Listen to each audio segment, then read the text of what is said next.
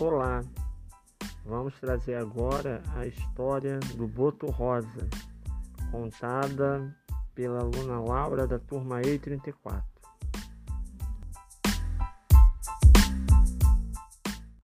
Sabe a